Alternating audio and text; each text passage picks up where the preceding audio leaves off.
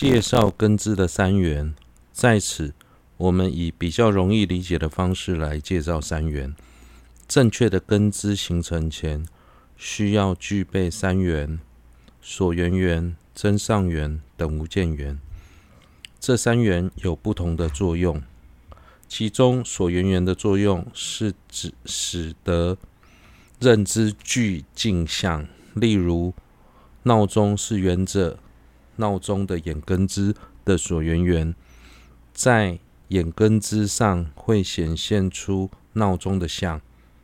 眼根支上之所以会如此显现，是因为闹钟是眼根支的所缘缘而导致的。增上缘的作用是使认知具备直持境的能力，使认知能够直持境。等无间缘的作用是使它成为认知。当我们在说缘着闹钟的眼根支时，其实这句话话就包含了三元的作用。何谓缘着闹钟的眼根支呢？缘着闹钟表示这个认知在上有显现闹钟的像。此外，这个认知。能支持闹钟，而且它是沿着闹钟的某某种认知。它之所以能够成为认知，这是等无间缘的作用。在成为认知时，在那个认知之上，之所以能显现闹钟，这是所缘缘的作用。在显现闹钟时，之所以能支持闹钟，这是真上缘的作用。这三元都是眼根支的直接因。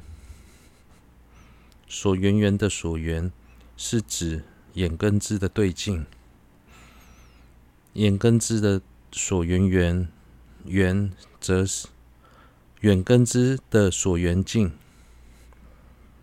缘则是指那个所缘境。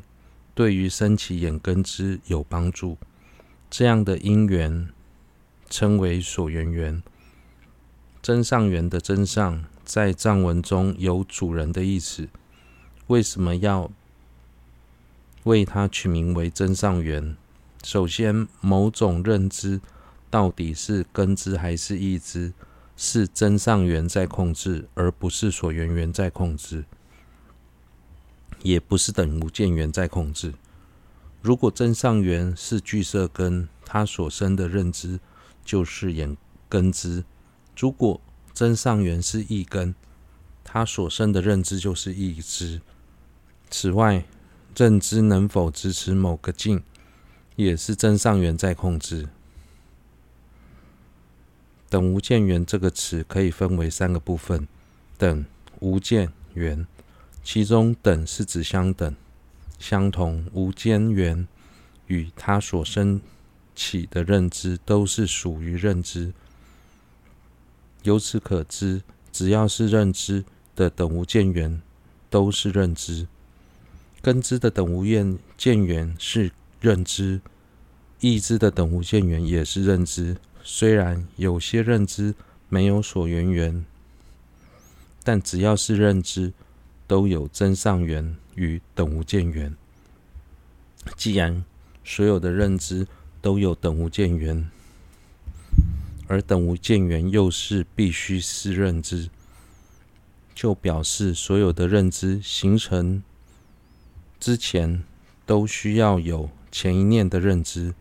无间是指那个缘与其所生的认知之间没有其他因缘介入。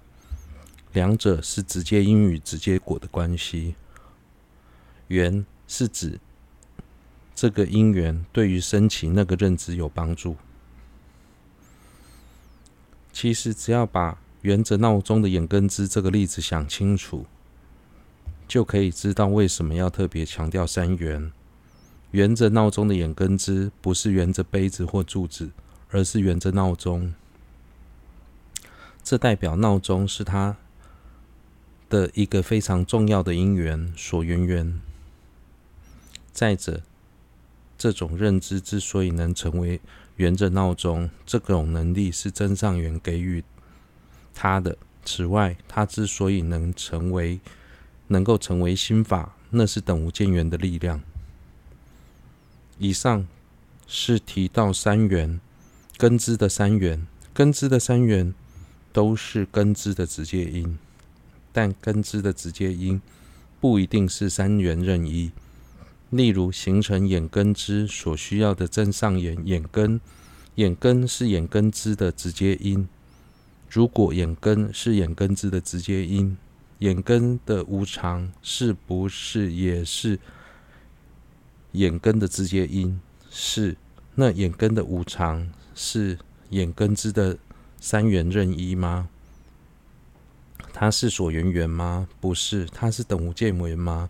也不是。他是真上缘吗？应该也不是，因为眼根的无常不是眼根，这一点确定。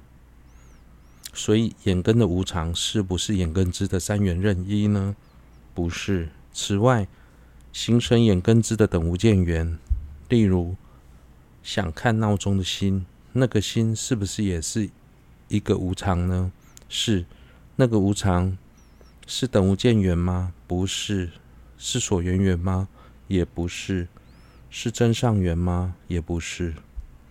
从这两个例子，应该可以清楚得知，形成眼根知的直接因不一定是三缘任一。既然眼根知的直接因不一定是三缘任一，那在眼根知的众多直接因当中，为什么要特别挑出所缘缘、真上缘、等无间缘这三缘呢？因为这三缘是形成眼根知最主要的三个因缘。为什么？从认知取名的角度来看，就知道缘着闹钟的眼根知，这个认知就是从三缘来命名的。